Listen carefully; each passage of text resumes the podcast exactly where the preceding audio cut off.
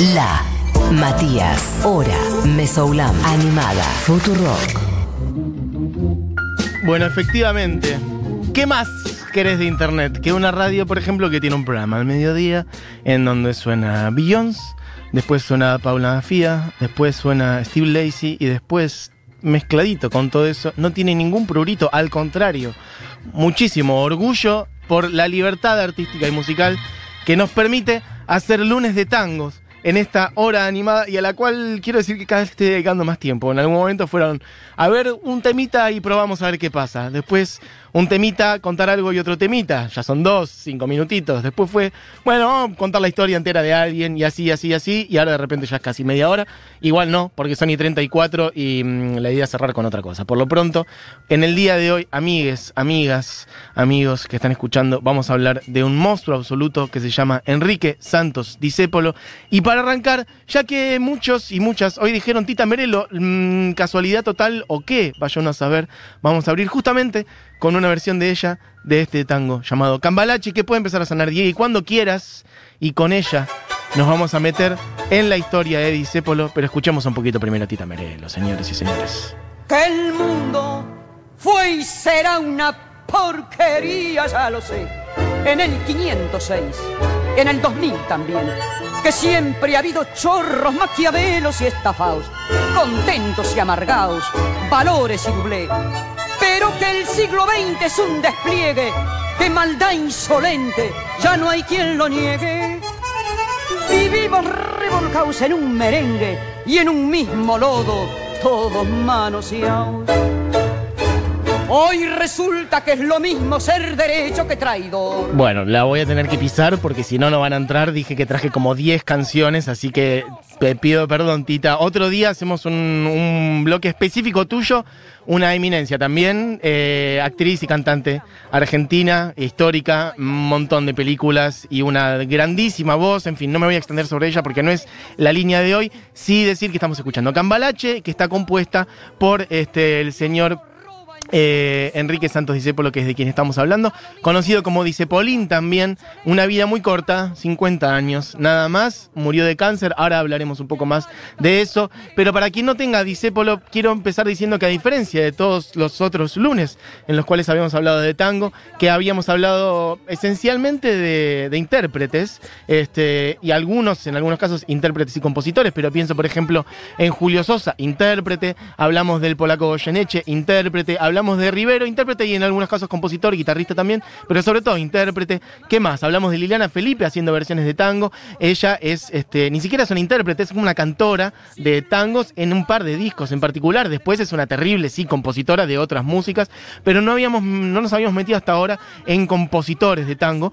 ¿Por qué digo eso? Porque de hecho, Disépolo ni siquiera es intérprete, o sea, son todas versiones de gente que ha cantado sus tangos, que hay mucha gente que no sabe que todos estos tangos y estas canciones, en algunos casos balsecitos y demás, son de Disépolo, así que un poco lo traemos para, no digo reivindicar porque creo que su nombre está instalado, pero hay que, instal hay que, hay que darle todavía mucho más mérito, me parece a mí, a Disépolo dentro de lo que es la composición del tango, creo que no tenemos eh, conciencia en muchos casos, argentinos y argentinas, o gente joven, o de esta generación, o gente todavía más joven, sin duda, pero digamos, estamos hablando de alguien que murió en el 51, es decir, por lo menos treinta y pico de años antes de que yo ni siquiera naciera, ya Disépolo había muerto, así que hay una distancia muy grande ahí y hay que recuperar esa data. Y no solamente eso también, quiero traerlo como una figura central de nuestra cultura, una persona que se dedicó también a actuar, a escribir en general, no solamente letras, como digo, de muchos tangos, sino que hizo la música de muchos de esos tangos, en algunos casos laburó con otros, ahora vamos a decir con quiénes,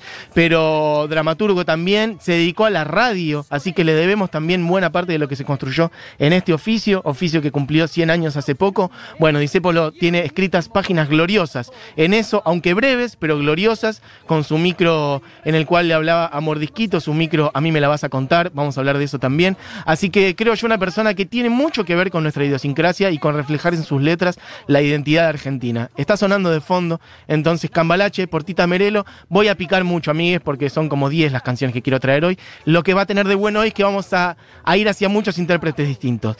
¿Qué une a Tita Merelo con Los Piojos o a Divididos con su nombre de su disco, con Louis Armstrong, por ejemplo, y hasta con Liliana Felipe Julio Sosa? Bueno, Disépolo, entre otras cosas. Vamos a ir igual a una página gloriosa del inicio de la carrera de, de Disépolo, eh, cantado por el señor Carlos Gardel, haciendo Gira Gira, uno de sus tangos más emblemáticos, así que di cuando quieras.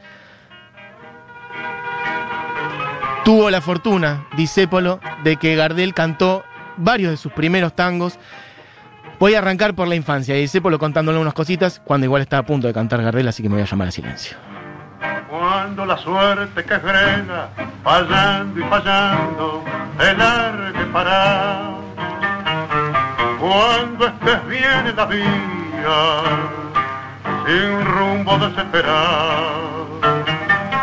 Cuando no tengas ni fe, ni yerba de hacer, secándose al sol.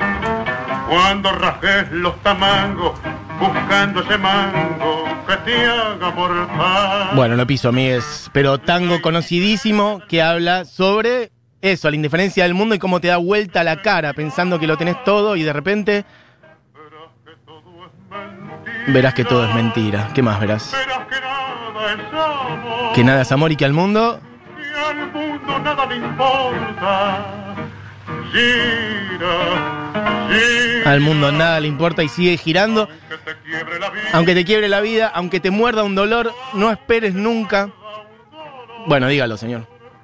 No esperes nunca una ayuda, ni una mano, ni un favor. Porque hablaba también de los piojos, Diego, y lo puedes tirar si querés también, justamente para que veamos la influencia a lo largo del siglo XX que tiene Disépolo, versión de los piojos de esta misma, eh, de este mismo tango, llamado Gira Gira.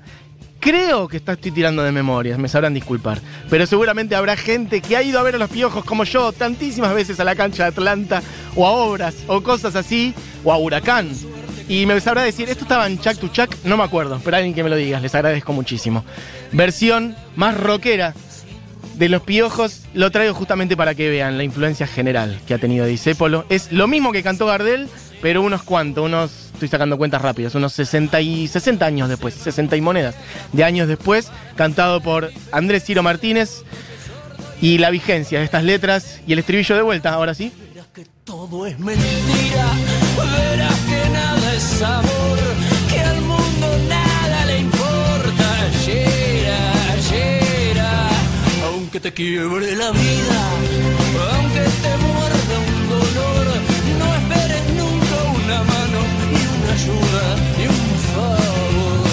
Bien, perfecto. Sobre los piojos voy a seguir contando un poquito que apenas arranqué diciendo algo de la vida de Disépolo, nacido en 1901, muerto en 1951, 50 años nada más.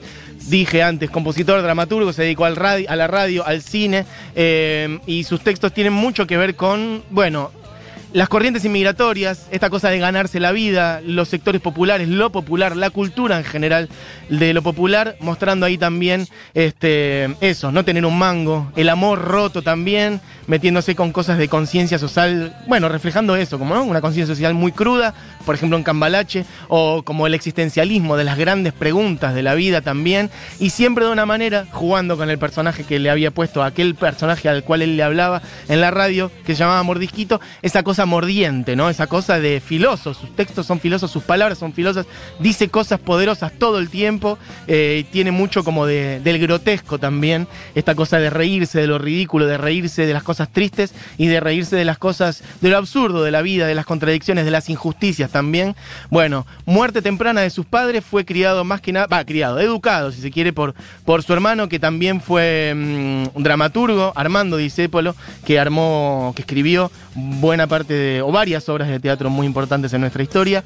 Este, arrancó él a actuar, este, Enrique arrancó a actuar cuando era muy joven, antes de 1920, este, ya había actuado en algunas obras de teatro y se empezó a desempeñar en eso, como actor en Buenos Aires y en Montevideo. De ahí podemos pasar a... Mira, tenemos otra de Tita Merelo, que es El Choclo.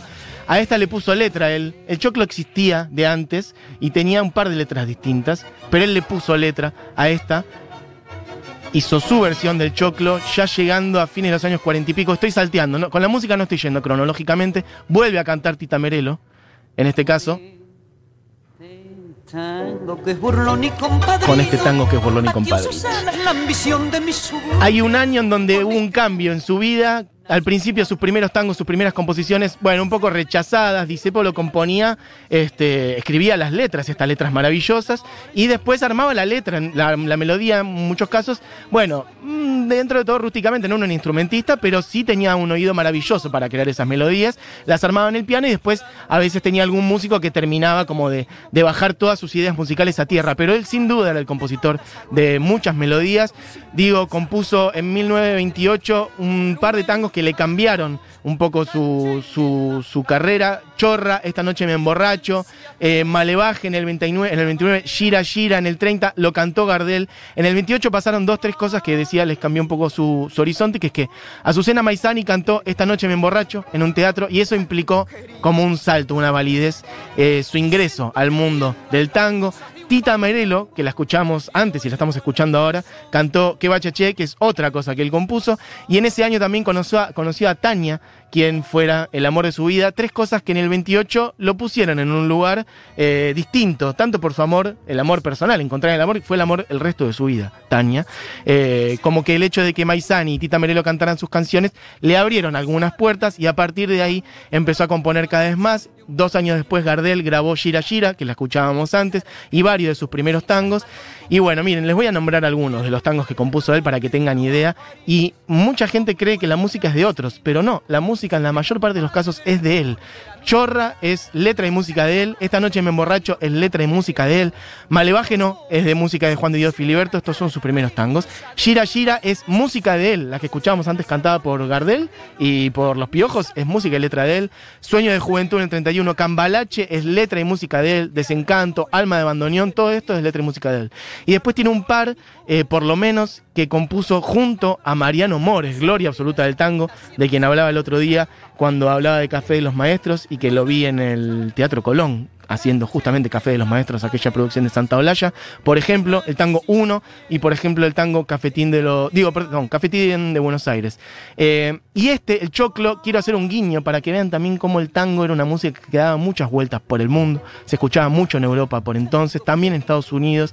Louis Armstrong tomó varias canciones del tango, tomó este, Adiós muchachos y le cambió la letra y le puso When We Are Dancing, lo pueden buscar. Es Adiós muchachos, compañero de mi vida, le cambió la letra, tiene otra melo, pero digo, tiene la misma melo y tiene, es otra canción hecha por Louis Armstrong. Y con esta misma que estamos escuchando ahora, que es eh, el choclo, bueno, pasemos a la que viene, que es Louis Armstrong. Escuchen, van a ver que es la misma melo.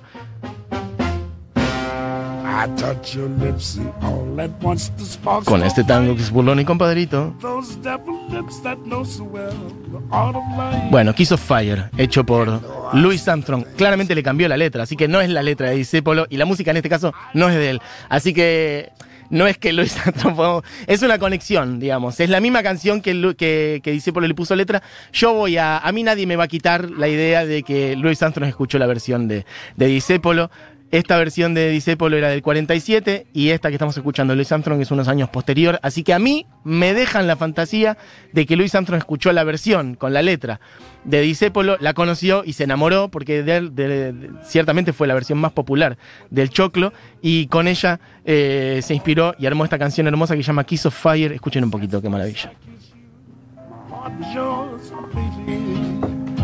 If I'm a slave, then it's a slave I want to be. Don't pity me. Don't pity me. Bueno, podemos pasar a otras. Miren, tenemos. Esta noche me emborracho, tenemos cafetín de Buenos Aires, tenemos Goyeneche, tenemos un par de audios. Bueno, hagamos esto. Mm, quiero que escuchen un poquito de El hincha, que es una peli, una de las varias pelis que él hizo. Eh, los dos audios que voy a traer ahora son del año 51, me estoy dando cuenta. El hincha es de una peli que él, una de las últimas que hizo, en donde encarna el espíritu del hincha futbolístico ¿Para qué traje esto? Bueno, para que escuchen un poquito de él haciendo otras cosas y sobre todo para que escuchen su voz, porque tiene muchas cosas para decir, pero como digo, las cosas que estamos escuchando cantadas están hechas por todos otros intérpretes, así que este es un pedacito de una película que habla de un hincha futbolístico y él habla de ese espíritu del hincha y del amor que, encarna esa persona que va a la cancha y que es el alma de muchas cosas, así que escuchen un poquito de El hincha por Disépolo, esto es una peli. Dame el trabajo de mañana. Acostate y que Suárez se vaya también. Los van a echar del taller. ¿Qué taller ni qué trabajo? ¿Y los colores? ¿Y el club? ¿Para qué trabaja uno si no es para ir el domingo a romperse los pulmones en las tribunas hinchando por una idea? Pues que eso no vale nada. ¿Qué te dan por tu fiesta? Andate más adelante, Di, andate a, a un minuto. A un minuto y segunditos. Tirátelo por ahí, que tiene un speech final que es muy lindo. Van a tener que salir alguna vez. Entonces lo van a escuchar, porque Suárez tiene que jugar el domingo. Las dos comisiones son las que resuelven. ¿Y el hincha qué? No resuelve nada. ¿Qué sería de un club sin el hincha? Ahí está. Una bolsa vacía. El hincha es el alma de los colores. Es el que no se ve, el que se da todo sin esperar nada. Eso es el hincha. Eso sí. Eso soy yo. Eso soy yo. Ponete un poquito de uno por Julio Sosa, 10. Y mientras les voy a contar la parte más de la radio, ahora vamos a escuchar un poquitito de mordisquito, pero quería decir un par de cosas. Disépolo abrazó el peronismo cuando este apareció e irrumpió en la vida argentina. Digo, Cambalache, por ejemplo, lo compuso pensando en la década del 30. Muchas de esas canciones que escuchamos que hablan de un mundo que te da vuelta la cara, un mundo que no te ofrece oportunidades, de estar sin un mango, de un mundo donde la riqueza está concentrada y las oportunidades son muy exiguas para aquellas personas que se rompen el lomo laburando y que no existían a los ojos de la sociedad, que no tenían derecho alguno. Bueno, todo eso eh, cambió en la cabeza de Disépolo cuando apareció el peronismo en la vida política argentina. Y él se metió en la radio a hacer unos micros hermosos que se llamaban A mí me la vas a contar, en donde justamente él tiraba unos textos en donde, bueno, defendía, hacía una defensa eh, pública del peronismo de una manera hermosa, con una literatura fabulosa, en donde construía un personaje que hablaba con otro, llamado Mordisquito, y le iba diciendo cosas en el orden esto, de defender básicamente el peronismo y los sectores populares este, contra los gorilas o contra el cipallismo y demás. Mientras escuchamos un poquito de fondo, esto es una ensalada hermosa. Escuchamos al señor Julio Sosa haciendo un tango de Disépolo con música de Mariano More llamado Uno. Escuchen un poquito. sufre y se destroza hasta entender que uno se ha quedado sin corazón. Precio de castigo que uno entrega por un beso que no llega o un amor que lo engañó. Vacío ya de amar y de esperar tanta traición.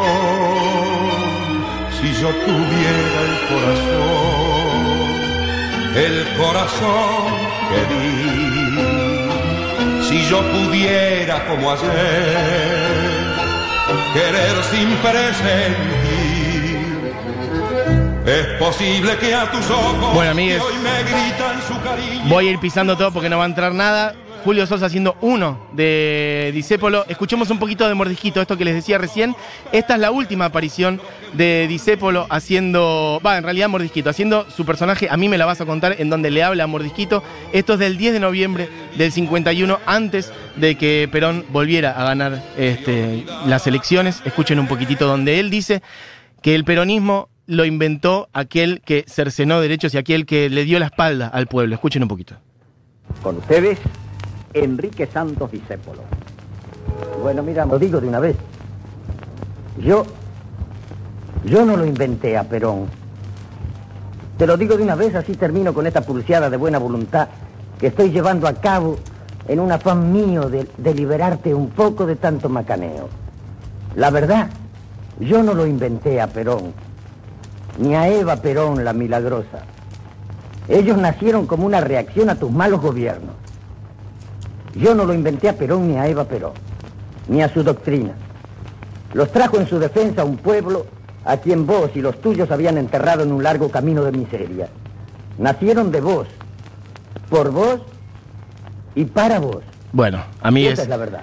Lo dejo, lo dejo. Lo pueden ir a a buscar a completo, pueden ir a buscar completo Mordisquito en YouTube, está subido, creo que están todos los episodios de A mí me la vas a contar, en donde tira una data maravillosa y además es una hermosa manera de entender también el peronismo como una respuesta a una sociedad que excluía a enormes partes de la población argentina, los sectores eh, populares. Básicamente esa data de el subsuelo sublevado de la patria. Bueno, Liliana Felipe haciendo esta noche me emborracho, un par de gemas más antes de cerrar. Hermoso tango compuesto por Disépolo en el año 28, hecho por la mostra Liliana Felipe, a quien traje hace unas semanas. Y acá la vuelvo a traer un poquito. Escuchen un poquito de esta maravilla hermosa. tan cruel como el de hoy. Miren, si no es para suicidarse, que por ese cachivache sea lo que soy. Fiera venganza la del tiempo que te hace ver deshecho lo que uno amó. Este encuentro me ha hecho tanto mal que si lo pienso me termino envenenado. Esta noche me emborracho bien, me mamo bien mamao, para no pensar.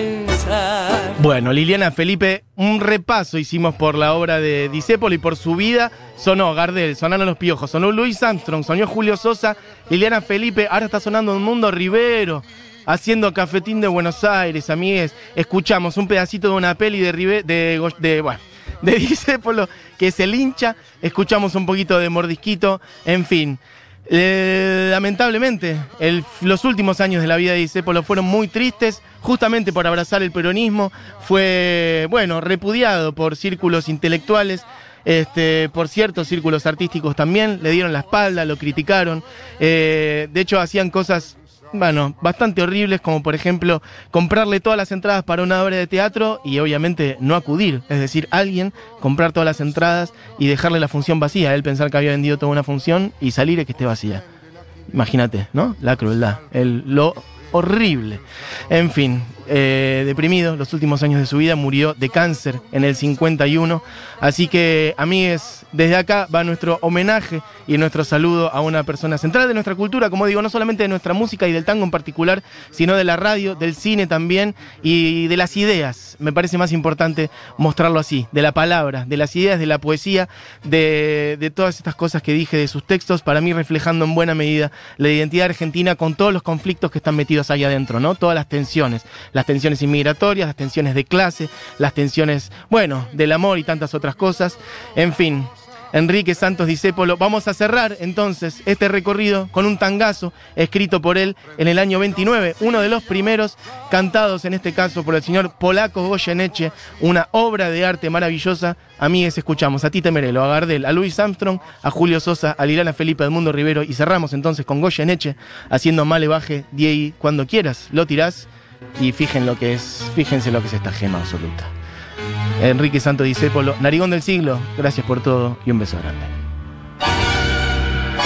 Decí por Dios que me has dado, que estoy tan cambiado, no sé.